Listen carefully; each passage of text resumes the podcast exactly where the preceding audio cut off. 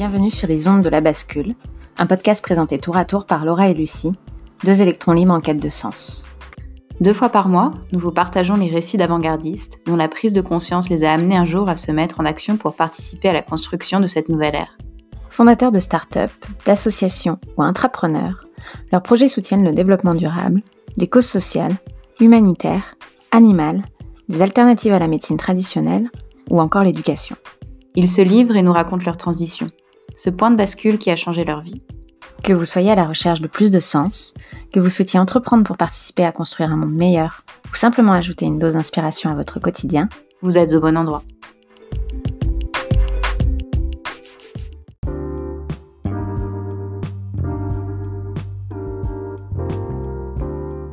Je suis clown et je suis cuisinier. Je cuisine les gens que j'accompagne pour leur aider à trouver exactement la recette pouvoir atteindre ce qu'ils désirent. Et dans cette recette, on a tout. On a du sel, on a du piment, on a de l'acidulé, et puis de temps en temps, on a du sucré. Et je pense que c'est le sucré qui nous fait aboutir à la raison d'être.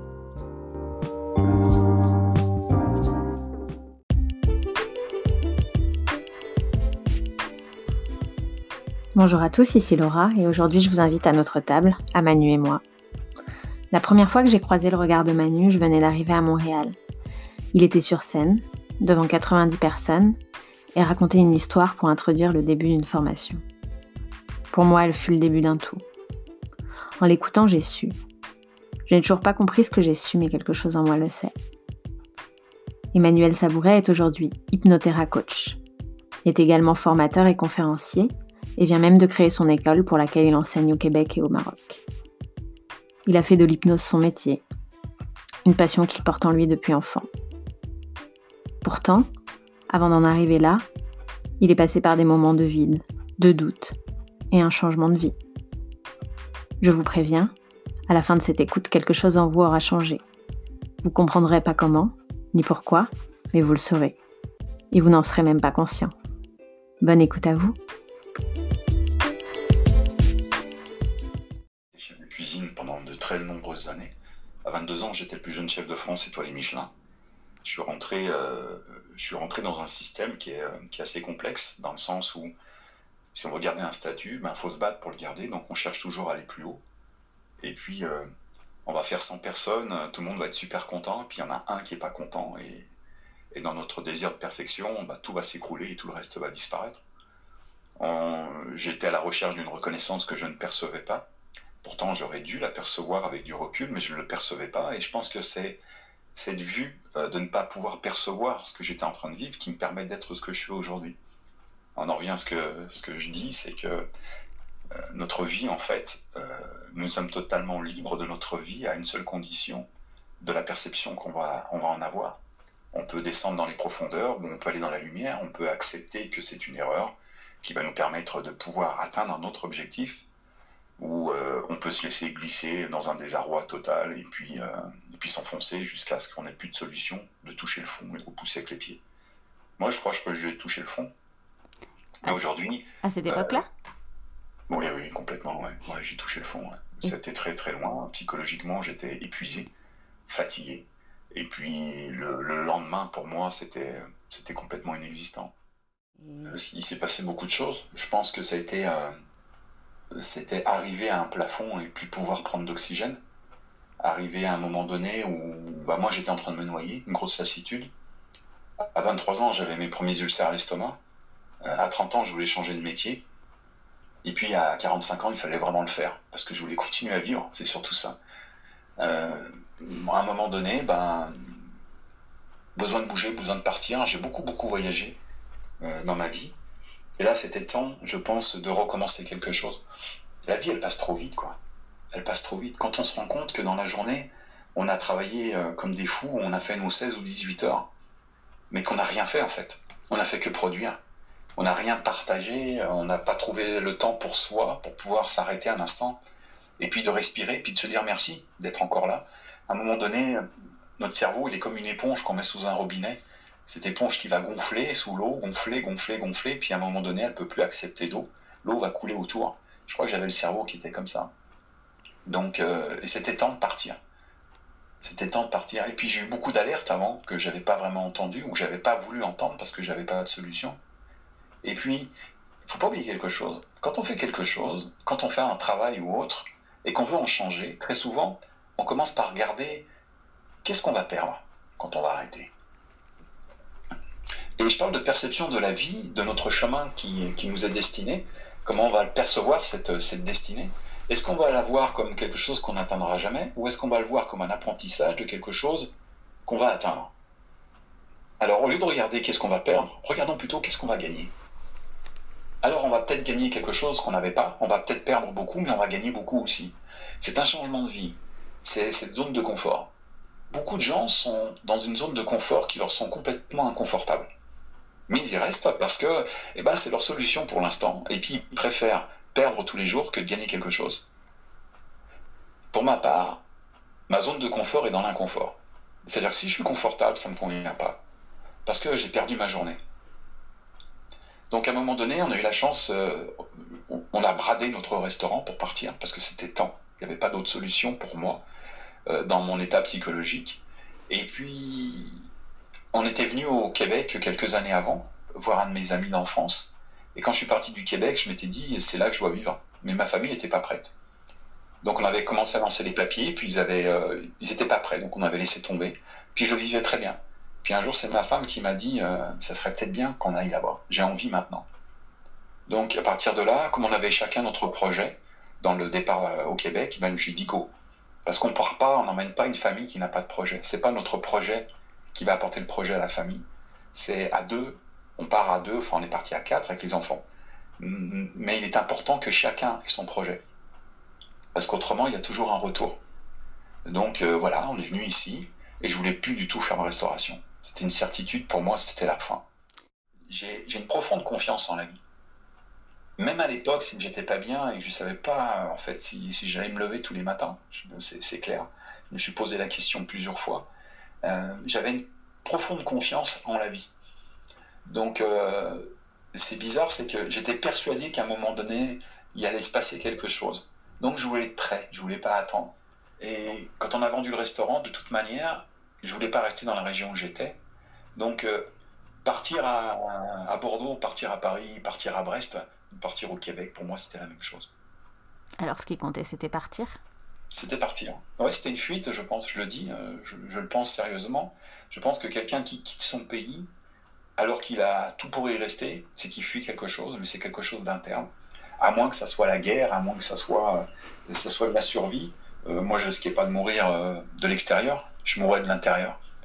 Donc quand je suis parti, bah, en fait, euh, j'ai rien laissé sur place. Hein. Hein, euh, Asnavour qui chante euh, Emmenez-moi, cette chanson, je l'oublie jamais. Hein. Emmenez-moi au bout de la terre, c'est l'herbe est toujours plus verte ailleurs, alors qu'il suffirait de l'arroser où on est.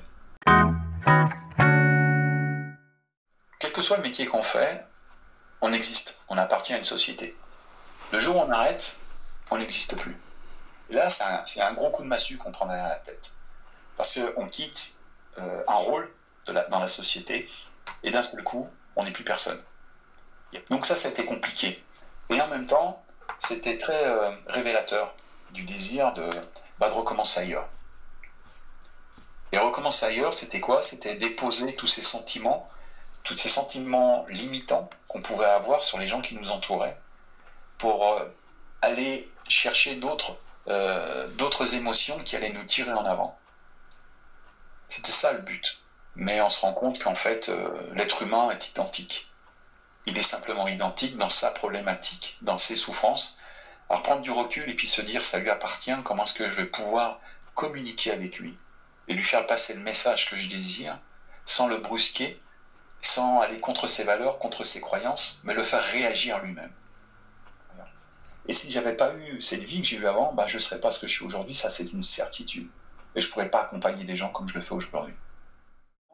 L'élan est arrivé, ben, je dirais, par le hasard qui n'est pas un hasard. Le hasard n'existe pas, comme la chance n'existe pas. Euh, la chance, c'est, c'est un moment de ta vie où il va se passer quelque chose que toi, tu vas pouvoir observer et percevoir, que toi, tu vas pouvoir prendre, parce que tu es prête. Alors qu'il y a des gens autour de toi qui auraient la même capacité, mais qui ne vont pas le faire. Alors l'hypnose, à quel moment de ta vie l'hypnose est, est, est arrivée en fait? Comment l'histoire s'est faite? Je réfléchissais à ça parce que tu m'avais posé la question. Et euh, je crois que ça a commencé tout petit, petit, petit, petit déjà. Tout petit, petit, petit, parce que ma mère m'a déjà dit que j'avais ce comportement d'accompagner les gens, même tout petit, à leur parler. Et euh, moi, il y a des choses qui m'ont marqué. D'abord, il y a eu euh, Vol au-dessus d'un lit de coucou, le film. Moi, je l'ai lu, j'avais 13 ans. J'avais pas le droit d'aller le voir au cinéma, il était interdit euh, pour, mon âge. Et déjà, j'ai compris cette perception de, comprendre que chacun a son propre univers. Et quand on rentre dans son univers, eh ben, on va arriver à l'accompagner, à prendre du plaisir plutôt que de se détruire. Donc, euh, bah, Jack Nicholson, il casse les cadres dans, cet asile psychiatrique. Et ce, ce film, enfin, ce livre m'avait m'a perturbé pendant des années. Je l'ai lu au moins quatre ou cinq fois. C'était vraiment mon livre de chevet. Et tu vois, avec du recul, je me dis, à 13 ans déjà, j'étais en train de lire ce genre de choses, de perception comportementale. Et puis, euh, dans, dans, les mêmes années, j'ai lu un livre euh, de, Joseph Murphy. Toujours des livres qui ont été écrits en 62 et 65, qui avaient exploité la puissance de votre subconscient, et puis triompher de vous-même et des autres. Mais j'avais 13 ans, quoi. C'est pas des livres qu'on lit à 13 ans. Donc, donc c'est un comportement, je pense qu'il y a des choses qui sont innées. Et l'hypnose est vite rentrée dans ma vie. Euh, j'ai commencé à, lire l'hypnose, je devais avoir une vingtaine d'années. Euh, mais c'était beaucoup hypnose de spectacle, ça me plaisait pas. Je voulais comprendre qu'est-ce qu'il y a derrière tout ça. Et puis, j'ai dirigé des grosses équipes sur le plancher. Euh, donc, il a fallu que j'apprenne à communiquer. Et la communication, bah, c'est le langage hypnotique d'Erickson. Et puis l'hypnose conversationnelle moderne aujourd'hui, qui nous emmène à, avoir cette possibilité-là. Et donc à l'époque, tu, faisais ça, euh, entre guillemets, j'allais dire, en, sous-marin, enfin de manière non officielle, du coup, euh, derrière ton métier de restaurateur. Quoi. Ouais, ouais, tout à fait. Tout à fait. Euh, et, ça fait, ça fait plus de 20 ans que je fais ça. Et tu t'étais formé? Non, je m'étais pas formé. Je m'étais pas formé, je lisais, c'est tout. Mais ça me paraissait évident ce que je lisais. L'évidence, elle se fait quand on se pose plus la question est-ce que la décision que j'ai prise est bonne ou pas? Et à ce moment-là, tu te posais plus la question? Non, plus du tout. Plus du tout. C'est assez fou, hein. Avec du recul, à partir à 45 ans avec sa famille, sans avoir le moindre pied à terre, sans connaître personne, en laissant sa famille, en laissant ses amis, en laissant son métier, il faut, faut, être fini. Il, manque quelque chose. Il n'y a, pas de conscience, il n'y a pas de réflexion derrière. Et pourtant, j'en étais persuadé que c'est ça que je devais faire. Qu'est-ce que, qu'est-ce que votre entourage disait de tout ça? On était encouragés. Je pense que tout n'a pas été compris, mais on a été encouragés. Oui, je pense, oui, on a été encouragés, même s'ils ne comprenaient pas. Et vous voilà au Québec? Et voilà, au Québec, depuis 8 ans maintenant. C'est ma huitième année. Quand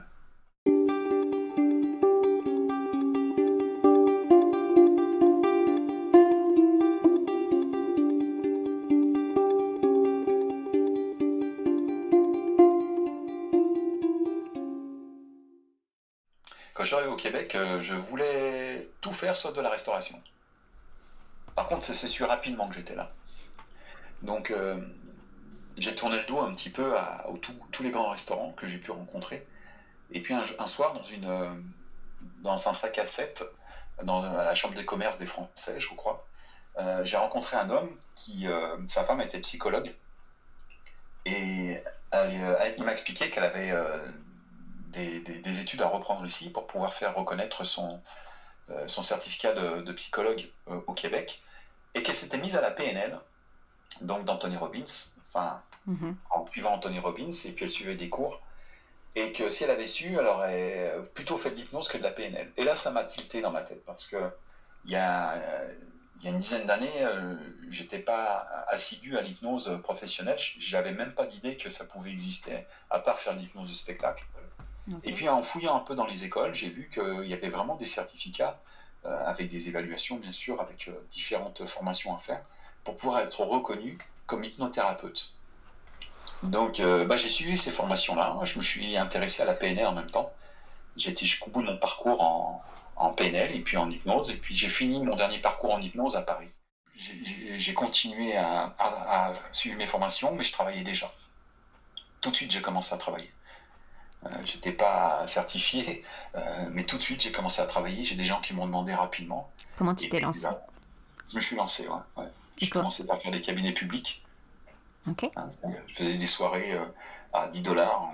Les gens venaient, je parlais d'hypnose, on faisait des démonstrations d'hypnose, d'accompagnement. La clientèle a démarré comme ça. J'allais dans les cafés, j'allais dans les lieux publics en fait. J'allais dans les lieux publics pour pouvoir observer les gens. Et je voulais regarder les gens. Quand on regarde les gens, quand on arrive à parler ce, langage du non-verbal, euh, ce chant, on peut, on peut même se laisser euh, imaginer leur vie. Euh, c'est-à-dire qu'en les observant, on va regarder dans quel état ils sont, dans l'état présent, quelle émotion ils sont en train de vivre. On va commencer à observer est-ce qu'ils sont mariés, est-ce qu'ils ont des enfants, il y a toute une histoire euh, de perception intuitive qui s'installe, et c'est hyper important. Donc, en observant les gens, j'ai compris qu'on pouvait en savoir, mais bien plus même que ce qu'ils savaient eux. Ça ne veut pas dire que c'est une interprétation qui va, qui va nous servir. Ça veut dire que ça nous donne des armes ou peut-être des pistes euh, pour pouvoir rentrer en lien avec la personne. Mm-hmm. C'est le lien qui est important. Mm-hmm. Le lien de, la sécurité, le lien de l'écoute. Euh, c'est ça qui est le plus important. D'avoir envie d'écouter euh, qui va retourner une écoute de l'autre. Et quand l'autre commence à nous écouter, on peut partir sur des métaphores, des analogies qui vont, qui vont faire un travail interne sur une structure profonde que la conscience n'aura pas toujours. Et c'est mhm. là que le changement s'installe. Et ça a été facile? Ouais, pour moi, ouais. Franchement, euh, ouais. Je pense que, j'allais dire, j'ai eu beaucoup de chance. Non, j'ai beaucoup travaillé. Mais c'est pas ces dernières années que j'ai travaillé, c'est toutes les années d'avant je pense que c'est toutes les années d'avant qui m'ont permis d'être ce que je suis aujourd'hui. Quand tu t'amuses tout le temps, quand tu te retrouves devant des défis tous les jours, avec des personnes que tu as peut-être vues, mais qui sera, qui, ces personnes seront complètement différentes de la dernière fois. À chaque fois, c'est me mettre dans une zone d'inconfort que j'adore. Ça devient un jeu. Je travaille pas. J'ai cette chance de ne pas travailler. Alors il est vrai qu'il y a des jours, j'ai moins envie d'autres d'y aller. Mais quand j'y suis, c'est c'est comme un footing, tu sais. Quand tu dois les mhm. courir, t'as pas envie, mais quand tu reviens, waouh. Et ben là, c'est pareil. Sauf qu'il y a des matins où je me lève avec une grosse, grosse envie d'y aller. Alors quand ils me payent, j'ai envie de leur rendre leur, leur, chèque ou leur carte de crédit. Puis je me dis, fais pas ça parce que ta femme, elle va pas être d'accord.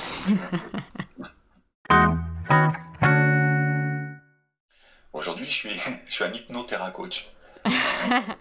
j'ai du mal à définir ce que je fais. Qu'est-ce que c'est un euh, hypnothérapeute Pardon, c'est, ben écoute, je suis certifié euh, euh, coach en PNL, euh, et puis je suis maître praticien en hypnose, et je me suis beaucoup intéressé à l'hypnologie, donc toute l'histoire de l'hypnose.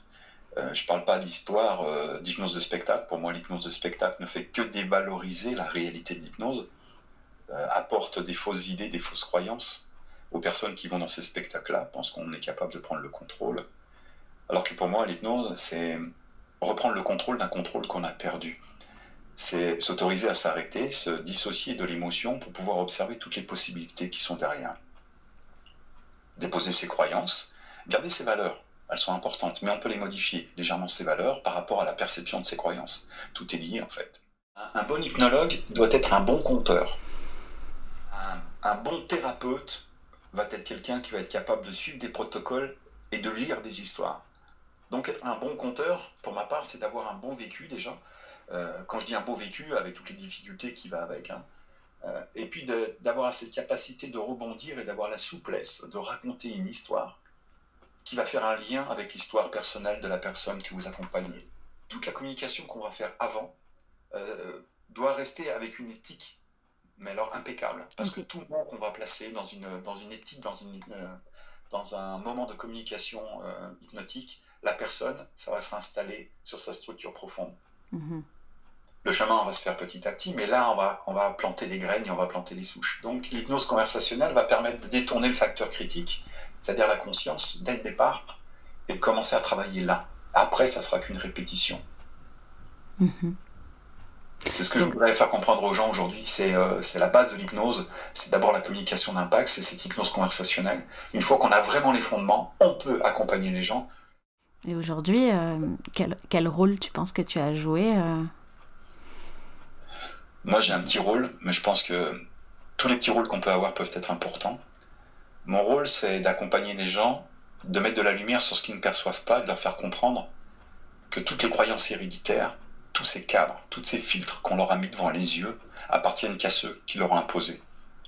Que s'ils veulent atteindre quelque chose, il y a toujours une solution. Dans un problème, il y a toujours une solution.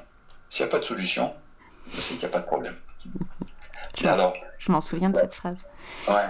Mais la, grosse problématique, c'est que les gens pensent qu'il n'y a qu'une façon de faire. Donc s'ils ne sont pas sur ce chemin de cette façon de faire, ils ne peuvent pas l'atteindre. Alors qu'il y, y a, toujours plusieurs solutions pour pouvoir atteindre quelque chose. Souvent les gens me disent j'ai pas d'argent. C'est pas l'argent le problème. Pas, pas là maintenant, c'est pas l'argent, c'est qu'est-ce que tu veux vraiment? Qu'est-ce que ça va t'apporter vraiment? Est-ce que tu l'entends au fond de toi? Est-ce qu'il y a quelque chose qui pousse? C'est cette chose qui est importante. Le reste, il y a toujours des solutions. On n'est pas obligé de commencer euh, fort. Au départ, construire la première usine, il y a un petit travail à faire, hein. il y a des choses à mettre en place, il y a des choses à prouver. Mais pour prouver, la seule chose qui est vraie, c'est l'intention. Est-ce que vous avez vraiment l'intention de l'atteindre ou est-ce que vous le faites pour être regardé autrement? Je pense que la grosse problématique de notre société, la plus grosse maladie qui existe dans notre société, c'est la solitude. Il y a une solitude profonde. Que ce soit euh, des gens qui sont entourés aussi, qui vivent la solitude, parce qu'ils ont l'impression d'être complètement à part et de ne pas être compris. Il y a la solitude de l'attente de quelque chose. Il y a des gens qui s'aiment, mais qui en aimeraient, aimeraient en entendre plus, savoir qu'ils existent. Ils vivent une profonde solitude et les gens autour ne s'en rendent pas compte. Ils vivent ensemble, ils sont là, ils se parlent, mais ils ne se disent pas les bons mots. Et puis il y a les gens qui sont vraiment tout seuls. Et cette solitude, ils la vivent profondément. Il y a la, solitude des cultures, il y a la solitude des sociétés. Il y a beaucoup, beaucoup de solitude. Et ce, ce problème de solitude, je pense que c'est un vrai problème de communication. Quand je parle de communication, on a beau parler la même langue, on n'emploie pas les mêmes mots. Et ça, ça devient terrible. Parce que un je t'aime pour une personne, eh ben, ça ne sera pas le même je t'aime pour l'autre. Et en tant que Français, je, perçois cette compréhension ici. Il y, a, des mots, je pense que tu comprends très bien ce que je veux dire, qu'on va dire avec le cœur qui ne seront pas perçus de l'autre côté, et des mots qui vont être dits de l'autre côté qui, pour nous, veulent dire tellement de choses, et, qu'on ne perçoit pas la réalité. Donc, cette solitude, il va falloir vraiment régler ça. Il va vraiment falloir régler ça parce que le monde, c'est plus une guerre de religion, c'est plus une guerre de continent ça va être une guerre de microcosme de culture euh, au niveau des, villes, au niveau des quartiers. Euh, c'est terrible. Deux voisins qui vont habiter côte à côte, qui se saluent euh, même pas. Je trouve ça terrible. Il n'y a plus de. Il a plus d'humanité. Cette humanité va manquer beaucoup et ces réseaux sociaux aujourd'hui, je pense qu'en sont une vraie cause. Il y a beaucoup de cabinets publics déjà qui sont ouverts à tous où je vais démystifier l'hypnose, comprendre un peu ce que c'est que vraiment l'hypnose. On est bien loin de faire la poule sur une scène. Hein. Euh, l'hypnose, c'est vraiment retrouver ses émotions pour pouvoir changer ses comportements automatiques. Et puis, euh, dernièrement, ben, j'ai été demandé par la Société euh, dentaire du Québec, où j'ai donné une journée de formation aux dentistes. Hein. J'étais pas loin de 200. Comprendre en fait la réalité de l'hypnose et avec de simples mots et de simples techniques, Comment est-ce qu'on peut arriver à emmener une personne dans une peur, dans une fébrilité, euh, dans un état de conscience modifié, où à partir de là, ils seront complètement ailleurs, même s'ils entendront tout ce qu'on leur dit, mais le corps sera complètement détendu et la perception du moment bah, pourrait durer euh, deux secondes au lieu de durer euh, une demi-heure, voire une heure sur le, sur le fauteuil. j'ai la chance d'être demandé à l'hôpital. J'ai été à l'hôpital dernièrement, à l'Hôtel Dieu, pour une, une ablation de l'estomac. Été demandé pour, le, pour du post-opératoire. Et puis beaucoup de médecins qui m'envoient, je le disais tout à l'heure, beaucoup de médecins qui m'envoient euh, leurs clients. Donc, euh, ce qui est drôle, c'est que je me retrouve avec des, euh, des, des, ordonnances. Donc ils me donnent le papier, il y a mon nom recommandé par le docteur, mais par contre, j'arrive pas à lire ce qui est écrit sur le papier. le fameux, le fameux mythe de l'écriture du médecin, c'est ça? Ah oui, c'est pas un mythe. Hein. de plus, je comprends pas les mots. Je je suis pas médecin. Mhm. Je ne suis pas médecin, donc euh, tous leurs termes ne me parlent pas, donc je fais semblant de lire parce que la personne, elle vient voir un professionnel qui a été envoyé par un médecin. Je fais semblant de lire cette feuille-là, puis je fais oui avec la tête, puis je pose la feuille, puis je leur dis Et vous, vous êtes venu pourquoi aujourd'hui? Le médecin m'apporte un symptôme, en fait, c'est des symptômes. Bien sûr. Mais le symptôme cache les émotions et c'est les émotions qui m'intéressent. Donc il y a des médecins, puis il y a beaucoup de psychologues aussi. Je travaille avec beaucoup, beaucoup de psychologues qui m'envoient aussi leurs, leurs patients qui deviennent mes clients. Et pour ma part, dès que ça touche la détresse ou la pathologie, s'il n'y a pas un psychologue derrière qui les accompagne, moi je les accompagne pas. On ne fait pas le même métier. Mhm. Et, aujourd'hui, euh, ta plus grande fierté par rapport à, à ce métier? Je pense que tout le travail que j'ai pu faire, et, et, tu peux le savoir, je suis un workaholic, je travaille énormément, je n'attends plus ce que j'attendais avant, et ma grande fierté justement, c'est d'être contacté par des scientifiques. Quand j'ai des neurologues, des chercheurs en biologie ou en génie euh, moléculaire, j'ai des, docteurs en biologie qui viennent me consulter, des directeurs de recherche, des directeurs à l'université de programmes en psychologie ou autres, ben là, je pense que j'ai fait un grand chemin. Et je pense que quand les dentistes m'ont contacté, ça a été vraiment une fierté.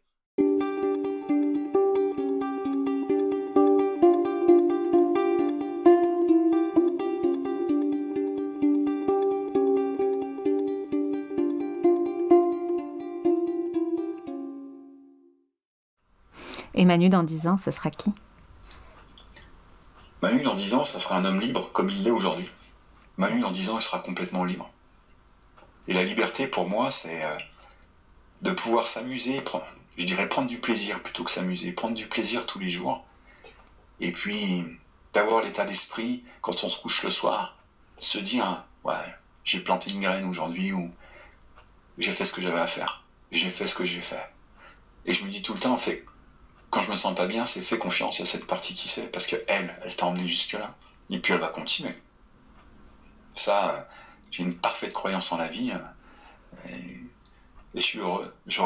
tout ce que j'ai vécu jusqu'à aujourd'hui, même s'il y a eu des grosses douleurs, eh ben, je suis prêt à repasser par là sans aucun problème. Aujourd'hui, je suis plein d'incertitudes, mais je suis en paix en sachant que je suis exactement là où je devais être. Mhm. En sachant j'ai encore du travail. Donc tu sais que tu es exactement là où tu dois être. Ouais, tout à fait. Et le fait de ne pas te poser la question, pour moi, c'est une, réussite. C'est la réponse. Ouais, mhm. Est-ce qu'il y, est y, a un livre que, qui, que tu pourrais partager, qui t'inspire, qui t'a aidé, qui t'a accompagné aussi dans, dans, dans, ta marche? Bah, À part les livres que je t'ai parlé tout à l'heure, il euh, y en a un qui m'a beaucoup dirigé vers la science. Euh, c'est bah, le livre du Québécois euh, Bruce Lipton, Hein, la, biologie des croyances. La biologie des croyances m'a permis justement de, faire ce lien entre la génétique de ce que nous sommes par la cellule et nos pensées, cette interaction que Descartes a tenté de démontrer euh, l'inverse et puis ça n'a pas fonctionné. Le corps et l'esprit sont complètement liés. Et aujourd'hui, euh, ce que j'aime, c'est lire des livres d'histoire de gens assez exceptionnels. Il y en a un que j'ai lu dernièrement, le livre de Mike Horn, mhm. L'Antarctique, le rêve d'une vie. Alors Mike Horn, c'est un grand, un grand aventurier. Euh. Ouais, il est australien ou Nouvelle-Zélande, je sais plus, il vit en Suisse. Euh, il a 52 ou 53 ans. C'est un, c'est un barjot, c'est un fou. Il a une vie extraordinaire. Il a, une, confiance en la vie absolument exceptionnelle. Ce qu'il a fait là, son rêve du vie, l'Antarctique, traverser le pôle sud, de part en part, 5700 km, je crois, en, en 52 jours, enfin, c'est, je sais plus, c'est à peu près ça, dans des températures extrêmes, moins 52, euh, ça descend jusqu'à moins 74, quoi. C'est, des trucs de fou. À se mettre au chaud dans son duvet, alors qu'il fait moins 30 dans le duvet, à se couper des doigts parce qu'il a des gelures, et à continuer à se battre pour pouvoir vivre. Mais la philosophie de vie qu'il a, ça vous démontre vraiment que les seules limites qu'on se donne, c'est les nôtres, quoi. C'est celles qu'on, se met nous-mêmes, ouais. Mhm. On se donne rendez-vous dans 10 ans? Ouais, j'espère que je te reverrai avant. Quand même. ça, pourrait, ça pourrait se faire, ça pourrait être sympa. Quoi. Merci de nous inspirer en tout cas. Merci à toi, Laurent.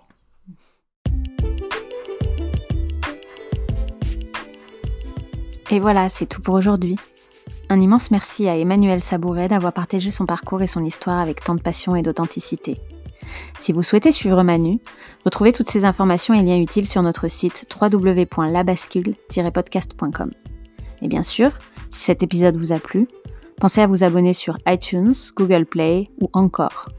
On vous invite également à nous laisser un avis et à le diffuser sur vos réseaux. À bientôt, et comme dirait Manu, faites confiance à la partie qui sait.